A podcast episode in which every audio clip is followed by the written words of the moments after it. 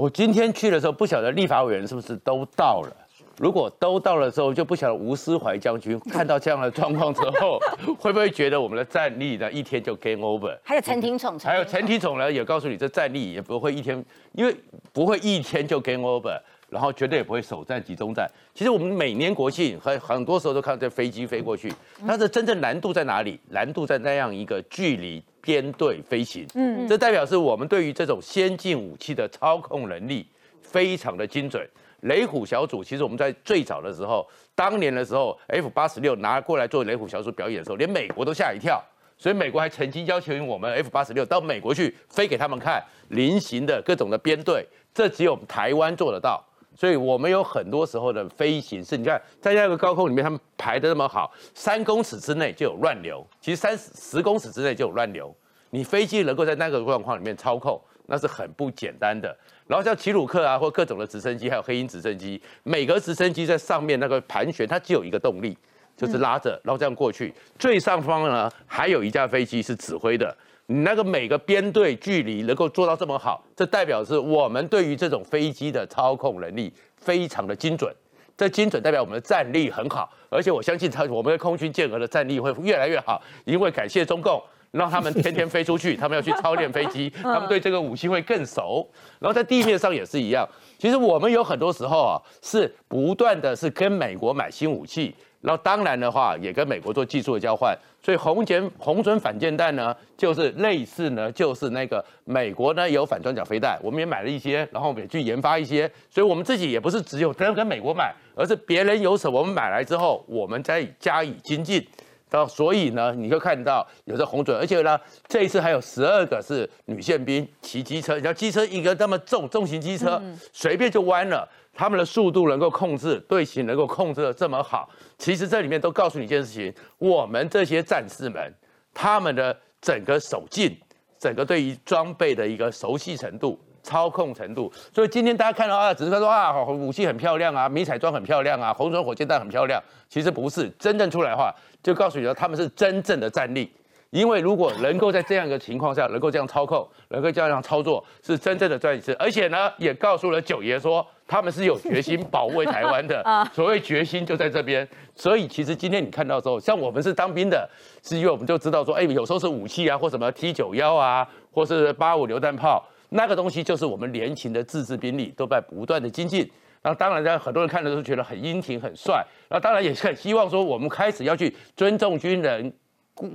鼓励军人，让军人觉得他们是有尊荣的，希望我们有更多的年轻人能够加入我们这些志愿士官医的行业。这对我们台湾保卫都是更有帮助的。如果说我们国庆日他不来，他前几天来他是干什么？对不对？因为今天这个日子他们应该要来的，只是来了以后呢，当然这次来的时候呢，他们再次因为如果他们这样一直骚扰不来的话，感觉呢好像他们就气弱了。难道他们要庆祝十月十号吗？可是他们这次来的时候比较特别的是说，今天来的时候啊，可以看到说这飞机呢上面呢会有一个高高的圆壳子，嗯，或有一些天线，代表着他们飞来飞去，除了运八之外呢。运九或高新十一这种新型的电侦机、电战机都已经出动了。那出动在这边的话呢，这个呢，当然对我们很多来讲是第一次看到他们这种飞机，是为什么呢？因为他们的电战能力真的很不好，真的很不好。真的是他们当时的时候，他们的总参谋长去美国的时候，二十年前总参谋长去美国的时候，美国还故意修理他们，带他们去参观五角大厦，带他们去看 DAPA，然后回去之后他都有承认，在电子作战方面落后美国三十年。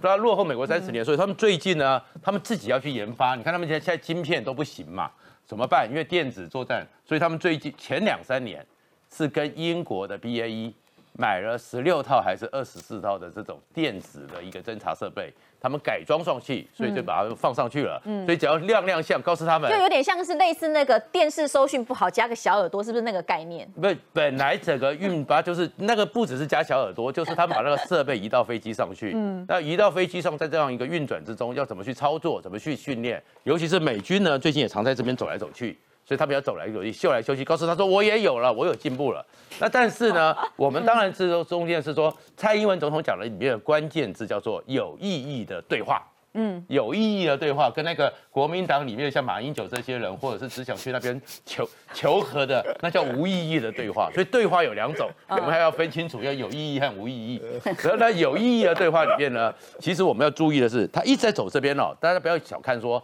只是以为说他们只在边绕。第一个的用意是什么？把它给常态化、例行化，我们久了就失去了一个敏感度。那这个东西对我们来讲是一个伤害。第二个其实是我们现在呢，在北边这边、东边这边、台湾海峡这边，其实我们防备的很好。可是呢，如果中国呢想要动手动脚，这边常态化对我们来讲是有威胁和压力的。因为呢，过去的时候从厘米之上降，如果要打台湾，北边不好打，南边就是九曲塘，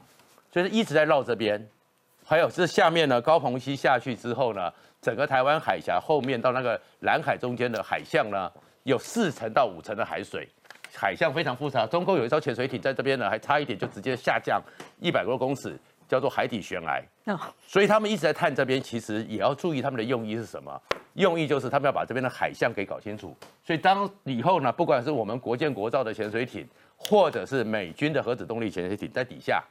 他们都在侦测各种数据。所以其实这里面呢，中国其实想要欺负我们，想要并吞我们的野心还是没有改变。所以不要只是看他们的飞机老旧或怎么样，我们呢？我是纳税人，我现在讲我是纳税人，我愿意，所以我们的飞机飞上去，它的油钱，我作为纳税人，我们就是要飞上去，就要阻挡他们，不只是阻挡他们来侵扰，他们也没有真正侵到我们领空，但是他们都在偷偷的收集这所有的情资，有一天就是要攻击台湾，突袭台湾。所以我是纳税人，两百多亿我愿意出，而且到现在为止，台湾的军费支出还没有达到马英九所承诺的百分之三的 GDP。GDP，所以继续出没有问题。而马国民党最可怜的是哦，人家很多庙里面都有七爷八爷，国民党呢有个九爷。好，所以是什么？好好，我 瞬间一秒就想起来对不对？像今天国庆日，这个九爷又讲话了，我。